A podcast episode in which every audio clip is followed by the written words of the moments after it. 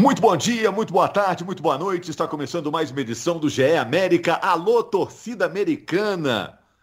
Mais um fim de semana feliz para o América. O América derrotou Fortaleza 2 a 1 e não derrotou qualquer um, não, hein? Fortaleza é quinto colocado no campeonato, foi semifinalista na Copa do Brasil. O América fez 2 a 1 num jogo cheio de emoções no Independência. O América agora está oito pontos acima da zona de rebaixamento, já que o América, modestão, está dizendo que o objetivo é só evitar o rebaixamento.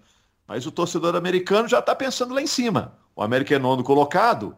Se terminasse agora, estava na liberta. Já pensou? Eu sou Rogério Correia, estou aqui em casa, o Jaime Júnior está na casa dele, o Henrique Fernandes está na casa dele. Vamos bater papo aqui com você, torcedor americano, sobre essa vitória. E eu vou fazer as seguintes perguntas. Já dá para cravar que o América vai ficar na Série A? A rodada, no geral, foi boa para o Coelho? A torcida do Fortaleza reclamou da arbitragem. Vamos ser justos aqui, gente. Reclamou com razão? E o América pode jogar de igual para igual contra o Atlético no domingo? Eles vão se enfrentar. O América está fazendo um bom retorno, um retorno bem parecido com o Atlético em relação a campanhas. Vamos começar por qual assunto? Começar por, pelo jogo, né? Eu sempre pergunto e a gente. Você vai para o jogo. jogo. né? Jaime, Henrique, que fica, a gente fica co com a língua coçando para falar do jogo, né, Jaime? um abraço, Rogério, Henrique, a todos que nos acompanham. A gente começa falando do jogo e depois vamos para os muitos outros assuntos, né? Que a língua da gente coça bastante. Aliás, vou fazer o seguinte, hein? Já vou soltar uma aqui, eu... vamos ver se o Henrique concorda comigo, você, Rogério, também. É, esse jogo América e Fortaleza, para mim, foi melhor do que Atlético e Flamengo, que era o jogo mais badalado do fim de semana, todo mundo de olho, é o grande jogo da rodada, mas para os olhos de quem assiste, o jogo mais agradável de ver América e Fortaleza, para mim, foi melhor. Gostei demais do jogo. É, foi, é, foi um foi, jogo acelerado, né? Imprevisível esse jogo, né? Até o final a gente não sabia o que, que ia acontecer, né, Henrique? É, e foi um jogo acelerado, né? Primeiro um abraço a todos, americanos que estão acompanhando, e, e acho que estão acompanhando com orgulho danado, que o time tem feito é brilhante. E foi um jogo acelerado. E assim, antes do jogo, né, Rogério, a gente estava junto nessa, eu falava, olha, são times que finalizam muito e trocam poucos passes. É sinal de quê? De que precisam de poucos passes para gerar a chance de finalização. Se os dois times têm essa característica e os dois times também têm boa pressão, é, são times que, que, sem bola aceleram muito ali, são intensos, a tendência é que fosse um jogo de, de trocação, né? de chance de lado a lado. E durante boa parte do jogo foi. É, só que o Fortaleza cansou, o América não. O Fortaleza, lá para os 15 minutos do segundo tempo, é, foi dominado pelo América. O América era dono do jogo, tinha alguma dificuldade para produzir a chance clara, mas estava muito mais presente. E, e, depois do 1 a 1 do Fortaleza, eu temia que Fortaleza pudesse crescer dentro do jogo, isso não aconteceu. Pelo contrário, o América que respondeu bem ao gol sofrido e passou a sensação de que poderia meter o gol da vitória a qualquer momento. Ele saiu, mas saiu daquele jeito, né? Com uh, mecanismo, que foi uh, a, a infiltração do Juninho, uma jogada que a gente conhece há anos, né? Juninho conseguindo aparecer entre um zagueiro e lateral, definindo. Marcelo Boeck salvo ali. E aí o América já tem o Fabrício Daniel dentro da área para pegar o rebote. Ele cruza. Felipe Azevedo, que foi a escolha para sair do time e entrar o Zarat, né? O Zarat recuperado foi titular de novo. O Azevedo vai lá e faz o gol da vitória. É um jogo em que o América, no primeiro tempo, e o Fortaleza fizeram, tiveram um absoluto equilíbrio. E, e, que foi impactado demais pela arbitragem, né? Se a gente falar Isso. do jogo, a gente não pode deixar de falar da arbitragem, que acabou tendo um impacto muito grande. Vou deixar o Jaime primeiro nessa dividida aí fazer uh, o comentário dele, depois eu, eu digo um pouquinho do que eu penso. A gente estava no jogo. Vamos explicar só pela ordem cronológica. É, teve um pênalti a favor do Fortaleza. Aí o árbitro vai lá, o monitor, é um pênalti em cima do Henriques, né? Do Bauerman ele... no Ângelo Henriques, né? Uma é, jogada é, Aí ele olha o monitor e decide cancelar o, pré... o pênalti, né? O pênalti que ele tinha marcado, ele resolve cancelar o pênalti. Um pouco depois, tem uma jogada, uma disputa na área, marca-se o escanteio, o VAR chama de novo e dá pênalti para o América, um toque no braço do Tinga. O Ademir vai lá e faz 1 a 0. Então ficou latejando na cabeça de todo mundo, dos jogadores, da comissão técnica do Fortaleza, esses dois lances na sequência, né? Depois o Fortaleza ainda vai empatar com, com um gol do, do David, né? É, antes disso, e ainda o... teve o último lance do primeiro tempo, né? Que Fortaleza reclamou um toque de mão do Patrick ali dentro da área, né? Isso. E que a bola teria pego ali na, na barriga. Esse foi uma checagem rápida, né? Não, não foi uma checagem que, que impactou tanto quanto as duas anteriores que você citou, mas teve essa também. Teve essa também, verdade. Assim, a imagem estava um pouco mais aberta, a gente não tinha uma imagem, quando a gente fala aberta, ela é mais ampla, né? É. Não estava aquela imagem fechadinha para a gente ver no detalhe, né? Parece que o VAR também não tinha essa imagem mais detalhada, né? E, e o David depois empata já no segundo tempo e o Felipe Azevedo chega mais rápido do que o Felipe, o volante da equipe do Fortaleza, e faz 2 a 1 um. A arbitragem realmente influenciou no resultado? Quando eu falo influenciou, é, dizendo se ela errou, né, Jaime? Porque influência sempre vai ter tomando as decisões, né? E, Mas só, só lembrar, te, teve mais uma ainda, a do Cal no segundo Nossa tempo, senhora. né? Teve mais uma. É porque essas que eu tô lembrando aqui foram é, interrupções mais curtas, mas a, a do Cal, ele, ele, chega a marcar um pênalti para América, vai ao vídeo, né, para checar se o Cal realmente foi, foi derrubado pelo jogador do Fortaleza. Ainda tava um a um o jogo, né? E aí ele decide por não marcar o pênalti. É, isso aí já na altura dos 25 ali do segundo tempo. Então foram quatro momentos em que ele teve checagens diretas, indo ou não ao monitor, e ele mudou a marcação em duas delas e manteve em outras duas. Então, assim, o VAR quase que apitou o jogo. O Márcio Góes, que era o cara que estava lá no, na cabine, né? E aí, Jaime? O Jaime estava de olho no monitorzão bonito que ele tem lá na casa dele, que ganhou no sorteio lá da Globo. Você concordou lá com o ato? Ô, Rogério, eu, eu, os dois lances são, são muito difíceis. Você pegar o lance do América, do, do, do pênalti marcado para o América, é, eu olhava a imagem aqui em casa, né? É, para quem não acompanha, por exemplo, as nossas, é, não, não, não, tem as imagens de bastidores, às vezes elas até saem, né? É, a gente tem um, um monitor pequeno na, na, nossa, na nossa frente para transmissão. Né? O nosso monitor não é grande, mas ele tem uma boa visualização, uma boa definição não dá para fazer o jogo tranquilo dele ali. Em casa, a gente assiste numa, numa TV grandona, né? É diferente, você vê numa TV grandona. Então o Rogério estava com a TV pequena lá e eu com a TV grandona. E eu fiquei olhando, falei assim, gente, mas essa bola pegou mesmo no braço do, do Benevenuto. Eu confesso do que eu fiquei... Tinga, né? Do, do Tinga. Perdão, perdão, do Tinga. Ele até reconheceu que tocou, né, Jaime, depois no, no, no intervalo, né? É. Isso. E eu, na hora que eu tô olhando ali, eu não conseguia cravar. Sinceramente, eu não conseguia cravar. Se o Tinga não assume que pegou no braço dele, eu não ia conseguir cravar. Porque a eu imagem. Também tive era... essa dificuldade. Sabe? É, a imagem para mim não era tão clara. Mas aí depois que o Tinga reconhece que tocou no braço dele, a arbitragem acertou na marcação do pênalti para a equipe é, do América. No pênalti que foi anulado, o pênalti marcado para o Fortaleza e anulado, é, de cara eu já tive a impressão que a mão do Bauerman ela não tem impacto, né? O jogador o Bauerman coloca a mão ali no atleta, tipo, é jogo de contato, né? O jogador às vezes coloca mesmo ali a mão tal, mas para mim o, o Bauerman não tem impacto no Henrique, não há impacto. Então eu estou olhando ali falei assim, eu estou tentando achar esse pênalti, mas não estou vendo. Não estou vendo. O tem que, para mim, ele vai anular. O VAR tem que chamar, porque consegui ver pênalti ali. E aí, quando o árbitro anula, para mim, ele acerta bem. Então, esses dois lances capitais do primeiro tempo, ele acerta bem. E olha, e, e como é que essa situação de VAR é interessante, né? Porque vocês estão falando, por exemplo, do lance do Cal. Quando eu estava acompanhando o jogo, é um lance que não está nos melhores momentos da partida. É um lance que não está sendo citado. Mas, é... e até o, o, depois não gera tanto impacto, o América venceu. Mas o Ademir, para mim, foi o melhor em campo, fez uma baita partidaça de novo. Aquela arrancada que o Ademir dá, né, ele sai lá de trás, arranca e tal. Na hora que a gente vê na imagem fechada dentro da área, o Ademir é tocado. E em velocidade, esse toque, ele, ele te derruba, sabe? E eu fiquei com impressão de pênalti ali. E, e nem o árbitro nem chamado ao vídeo foi, né?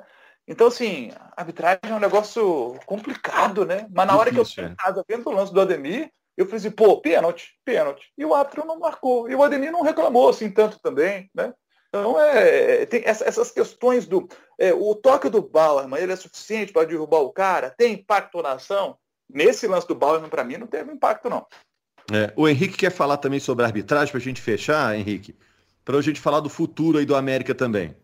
É, não, assim, primeiro que eu concordei com as marcações ali no, no primeiro tempo, eu acho que não foi pênalti do Bauerman no Henrique. Uh, o Bauerman até comete uma falha nesse, nesse lance, estava muito bem no jogo o Bauerman, mas ele toma um lateral nas costas, né? Isso é, um, é uma situação que irrita até na pelada.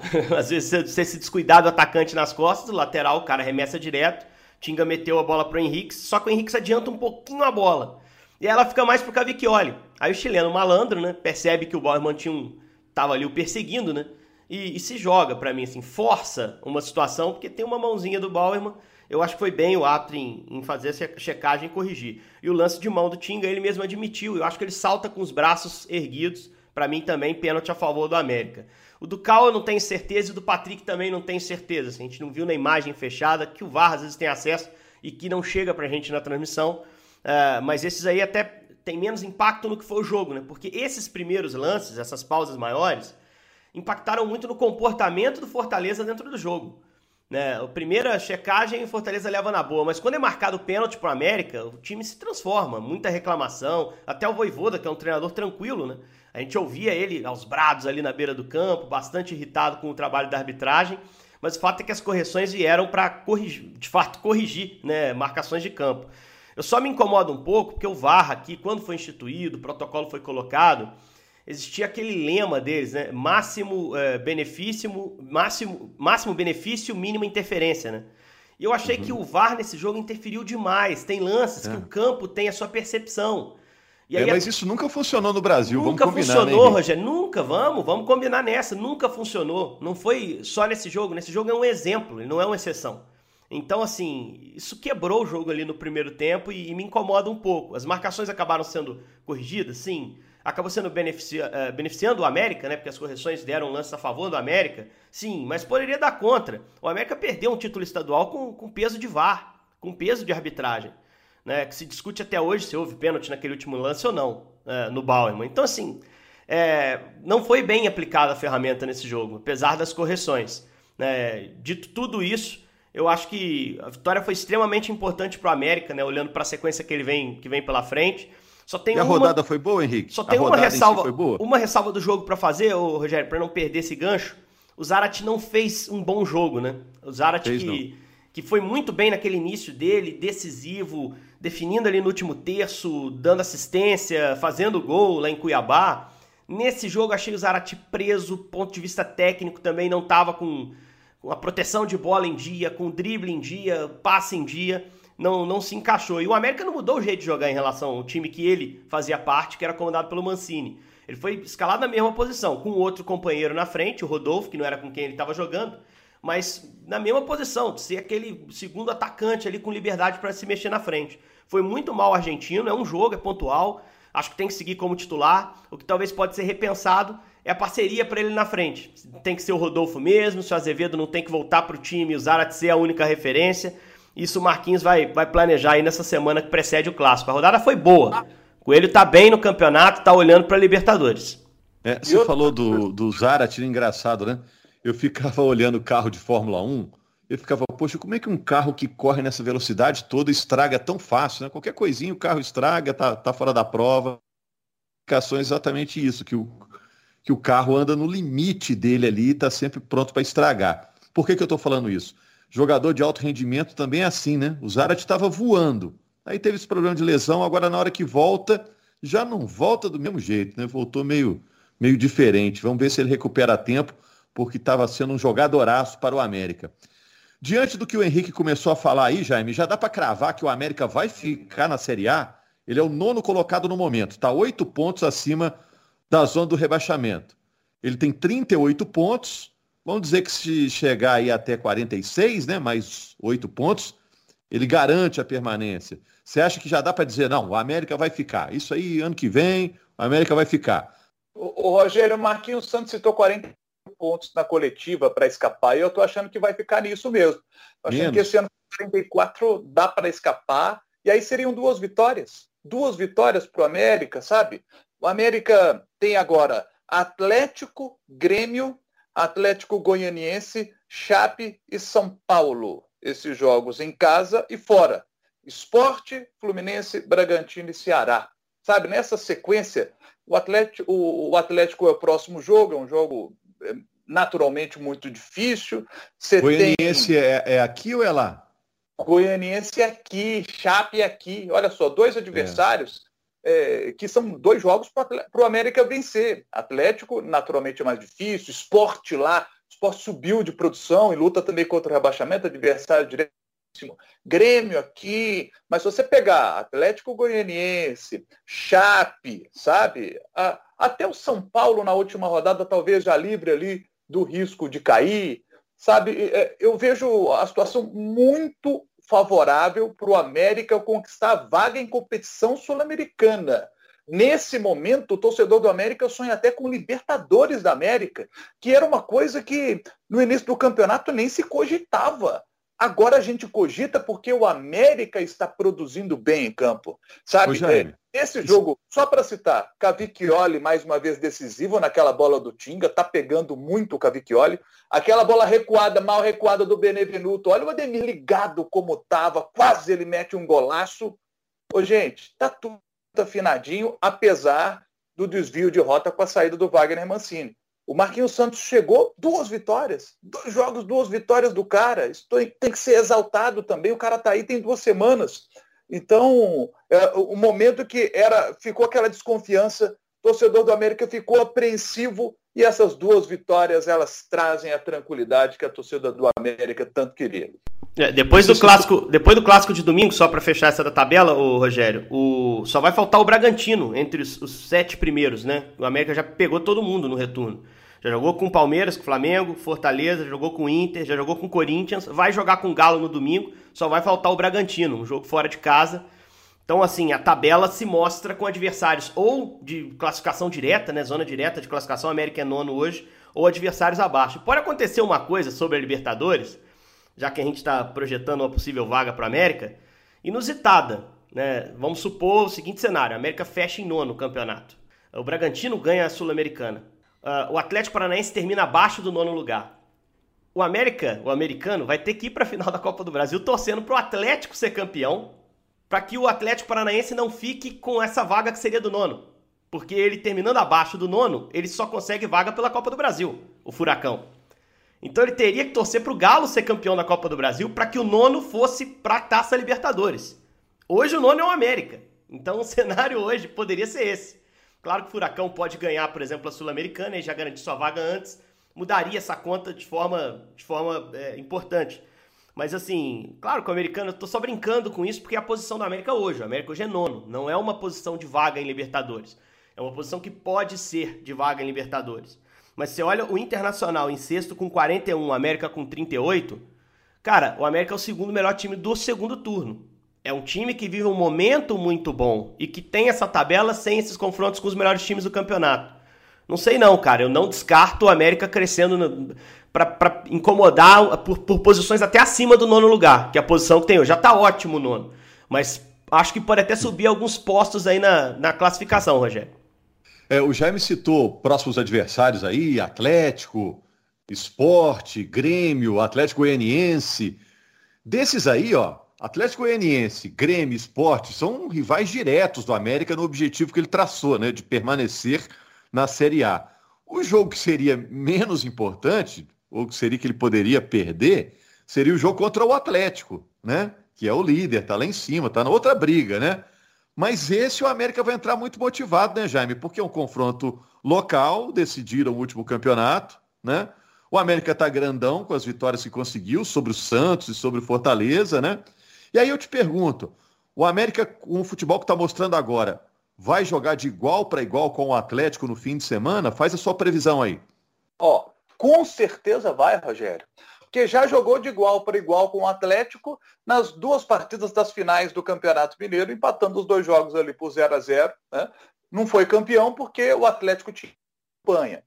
É, depois veio o jogo do Campeonato Brasileiro, perdeu por 1 a 0 Perdeu por 1 a 0 apenas aquele jogo. E agora é o melhor América para mim da temporada.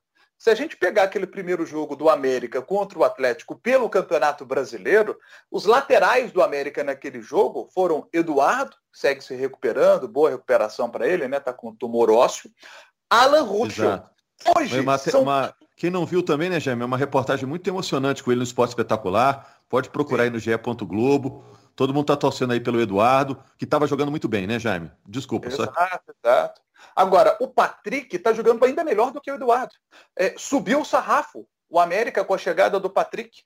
Marlon está jogando melhor do que o Alan Russo e do que o João Paulo subiu na lateral, nas laterais do América. Se a gente pegar o meio de campo, vocês vão se lembrar, naquele jogo contra o Atlético, o Zé Vitor estava sendo uma aposta do Wagner Mancini. Ele foi titular naquele jogo, tinha feito ali um jogo bom e ganhou a oportunidade de ser titular naquela partida. Jogou ao lado do Juninho Valora. Hoje, o América, já de muitos jogos, né, o Mancini deixou esse legado de encontrar o Lucas Cal como primeiro volante. Lucas Cal está jogando bem nessa função. E o América voltou a jogar ali com a Lei Juninho nesse meio de campo, né? E aí, eu me lembro bem naquele jogo, era o Bruno Nazário. O Bruno Nazário que perdeu espaço no time, né? Era o titular da equipe.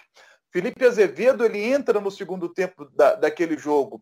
E, era um, e não era um jogador que está jogando no nível que está jogando agora. É, naquele jogo, o, o, Felipe Azevedo, naquele momento do campeonato, não era tão importante como ele é agora. Felipe Azevedo tem entrado bem nos jogos, tem sido decisivo. É outro Felipe Azevedo, sabe? É, o Carlos Alberto foi o titular do, do, do ataque naquele jogo que o Ademir ainda não estava, né? O Ademir ainda estava fora, nem tinha sido relacionado para aquele jogo. Você teve um período de lesão do Ademir, é, todo aquele problema que teve lá no início da temporada, né? Depois que ele volta da lesão, que o Ademir consegue dar uma arrancada e vive o grande momento que está vivendo agora. Naquele jogo não tinha o Ademir, tinha o Carlos Alberto, que jogou fim de semana na base do América, final do Campeonato Mineiro Sub-20. O América venceu o Cruzeiro por 3 a 1 depois de ter empatado o primeiro jogo por 1 a 1 Carlos Alberto jogou esse jogo do Campeonato Mineiro Sub-20, fez um dos gols da partida, inclusive. América, América campeão mineiro Sub-20. Parabéns ao América, campeão invicto do Mineiro Sub-20, com 12 vitórias e 2 empates. 18º eh, título do América no Campeonato Mineiro Sub-20.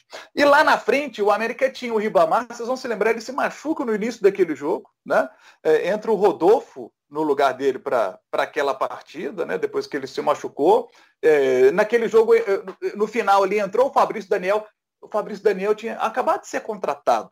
Acabado, naquela semana ele foi contratado, estreou no Clássico, entrando no segundo tempo. É, mais para frente, a gente vê uma evolução também do Fabrício Daniel.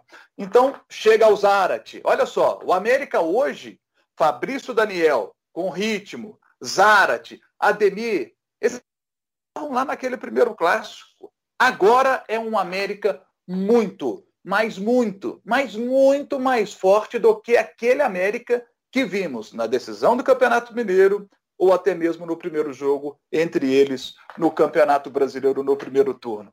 O América está muito bem, está muito bem e tem tudo não só de conquistar um, um, bom resultado contra o rival, mas de seguir a sua toada para permanecer na primeira divisão, para conquistar uma vaga em competição sul-americana. Se não for Libertadores, gente, e se for a Copa Sul-Americana, não pode ficar frustração, que o primeiro objetivo do América, o Marquinhos segue citando isso, é não cair. Então, se o América não caiu, o objetivo já vai ter sido cumprido. Se ganha uma vaga em competição sul-americana, já é um bônus que o América está conquistando. E o América está se organizando e se preparando para viver, talvez, quem saiba, a sua década de ouro, com o clube virando clube empresa e, e a chegada de, de, um investidor. Porque com o dinheiro o América tende a ter é, os próximos anos ainda melhores. Então o cenário que eu vislumbro para o América, não só para o próximo jogo, não só para essa reta final, mas para os próximos anos, é muito bom. É isso. O PVC, sempre bem informado PVC, diz que esse investidor é inglês, viu? A gente está à procura e querendo saber, diz que é um inglês. Henrique, vamos fechar aqui rapidinho, né? É... Bom também para o Marquinhos Santos, né? Que chegou cercado de alguma desconfiança. É... Técnico e goleiro, né? Tem que dar sorte nos primeiros jogos para ganhar aquele respaldo da torcida. E o Marquinhos está conseguindo. Ganhou do Santos e ganhou do Fortaleza. Demais, eu acho que ele foi muito feliz em manter a estrutura, né? Não, a gente temia até que, ah, ele vai tornar o América um time mais defensivo, reativo, aquele time que defende a sua área, baixa linha, como a gente diz, né? Bem recuado, vai jogar no contra-ataque. Nada disso, ele manteve a ideia de jogo do Mancini e acho que o pulo do gato é esse, né? Se desenha agora o clássico, que vai ser um clássico muito duro para as duas equipes. Uh, acho que o América tem condição de, de vencer o Atlético nesse domingo. Vai depender muito também do que vai acontecer no jogo do Atlético contra o Grêmio, do que vão acontecer nos jogos do Flamengo, né? O Atlético está nessa briga pelo título e cada resultado impacta. Então acho que o americano tem que olhar na quarta esse jogo do Atlético, observar é, como, vai, como o Atlético vai reagir à derrota para o Flamengo, né? Para saber que Atlético ele vai enfrentar no domingo no Mineirão, né? Acho que também tem a questão de, de voltar ao campo que é, recebeu a final do Campeonato Mineiro, que foi traumática para o Coelho nessa temporada. Boa parte daquele elenco ainda está, né? Então eu acho que, como o Jaime citou, muita diferença aconteceu em relação até o time que jogou no turno e perdeu por 1 a 0 mas tem muita coisa engarrafada aí de clássicos passados. O América está entalado, ficou entalado na garganta do Lisca, daquele time bem montado do ano passado, início desse ano, e muitos jogadores vão levar isso para o campo. Mas acho que o americano pode se preparar para no domingo ver um clássico com otimismo. Eu acho possível o América buscar o resultado. Vamos ver se vai ter torcida americana, não tem motivo para não ter, ingresso para visitante, né? Se vai ter torcida em bom número no Mineirão. Deve ser o nosso primeiro clássico com duas torcidas depois da pausa da pandemia, né? E dos estádios fechados. Tomara que seja um espetáculo bacana, que o torcedor americano possa ir com segurança ao Mineirão, né? Cumprindo os protocolos e desfrute desse grande jogo de domingo. Na segunda a gente fala sobre ele. É isso, com certeza. A gente vai ter esse clássico no fim de semana. A Globo vai mostrar esse jogo, Atlético e América e a gente vai estar aqui repercutindo na segunda-feira no GE América. Obrigado, torcida americana, parabéns pela campanha do América no Campeonato Brasileiro. O América é nono colocado. Até mais, valeu Jaime, valeu Henrique, um abraço a todos. Em pé.